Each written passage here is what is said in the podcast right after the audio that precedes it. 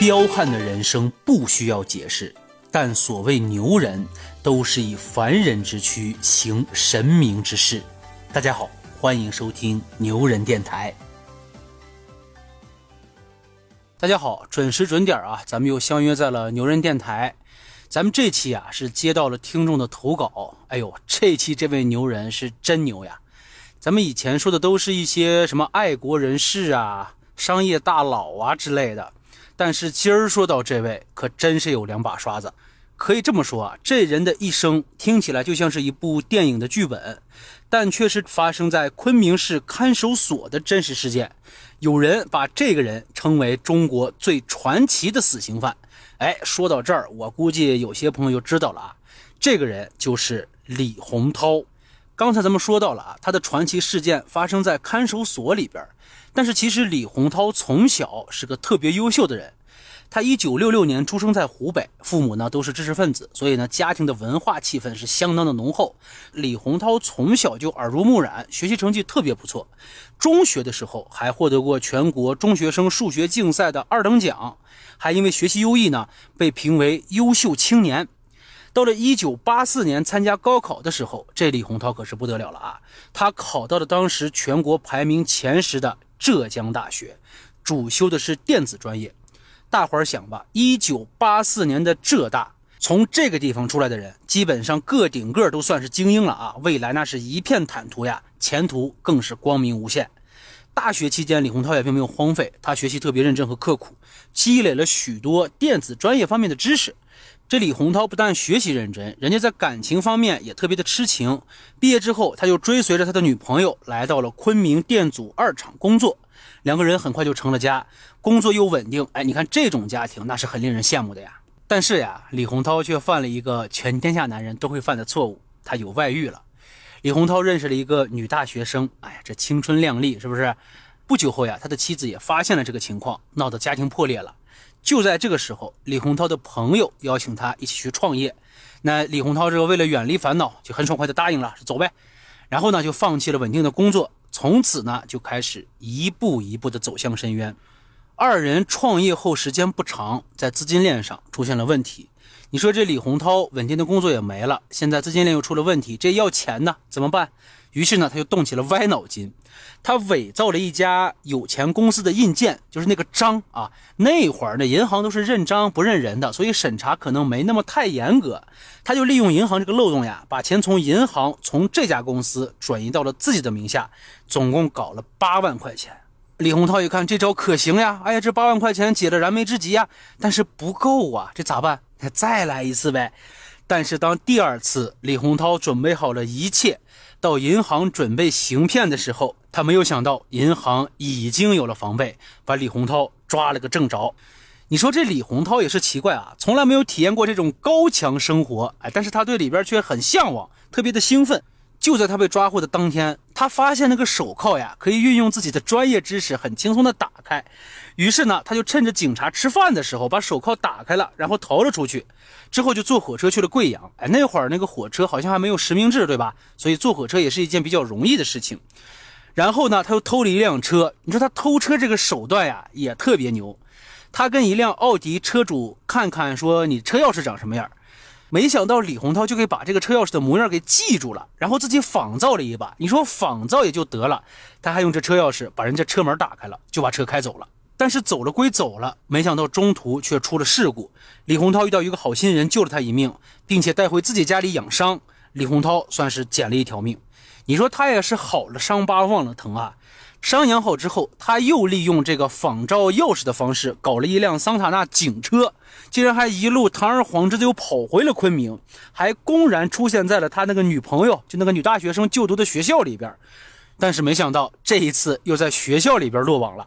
第二次被抓之后，他在里边待了四五个月，案件呢一直也没有结果，所以他有点心烦意乱啊，要求经办的民警你赶快啊，你要再不给我啥，我我就我就越狱了啊。警察哪能把这话当成真的呀？李洪涛就想，嘿，你看不起我是吧？然后呢，他就联合了两个狱友，用自制的工具把看守所的墙壁给打通了，最后还真让他越狱成功了。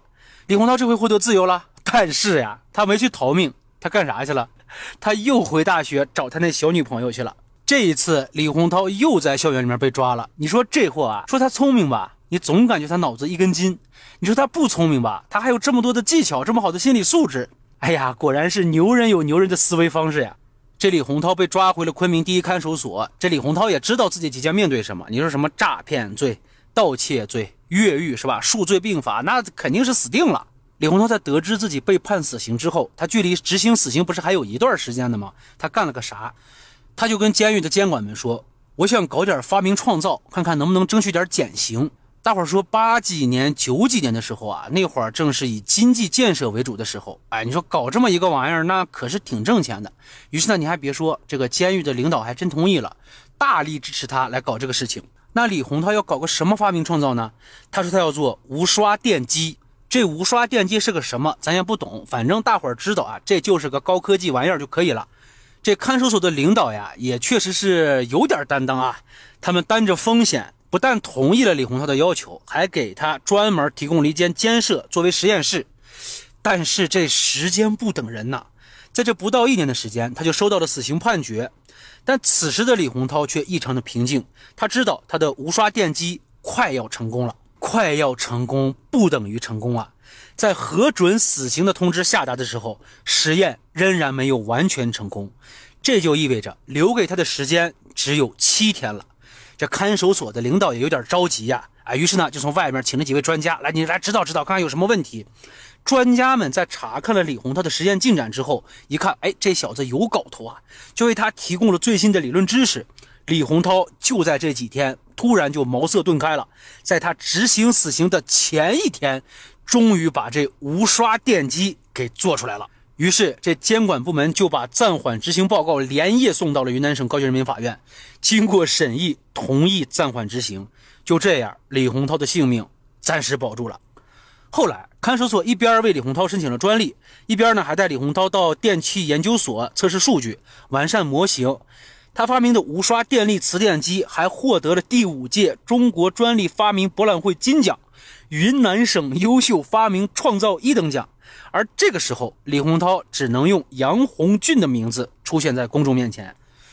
那为什么发明创造可以保住一名死刑犯的命呢？你看啊，任何被判处死刑的犯人都可以说是罪大恶极的。他们的犯罪不仅扰乱了社会秩序，还给社会和他人带来了严重的危害后果，实在不能给予宽恕，所以才会判死刑。那么李洪涛的发明创造为啥就保住了他的命呢？其实，在判处死刑之后呀，只有重大立功表现才可以改判为死缓。重大立功表现的原则是什么呢？犯罪人犯罪后揭发他人重大犯罪行为，查证属实，这个没有啊。或者提供其他重大案件的重要线索，从而得以侦破其他案件，这个也没有啊。阻止他人重大犯罪活动，协助司法机关抓获其他重大犯罪嫌疑人，这个也没有啊。但就是这最后一条，以及其他对国家和社会有重大贡献的行为，你看看李洪涛的发明就符合了这最后一条，对社会进步有重大贡献，所以他才构成了重大立功，所以才能保了一命。后来呀，李洪涛还设计出多项的发明专利，哎，这就让他的监狱生涯变成了科研生涯。到了二零零九年的时候，因为李洪涛有多项的重大发明，所以他的死刑呢也已经改成了死缓，也就是在二零零九年被刑满释放了。出狱后啊，李洪涛对于当时看守所里的人很是感激，甚至还为他们专门研发了全电脑监狱监控管理系统。你看看这知恩图报啊，对不对？哎呀，说回来呀，真是知识改变了命运啊！居然从一个死刑犯变成了一个科学家，所以啊，把这个聪明才智用对地方，真的是有特别大的用处的。那么好了，今儿就这么着吧。感谢收听牛人电台，我是主播半根傲骨，顺手转评点赞，咱们下期不见不散。咻。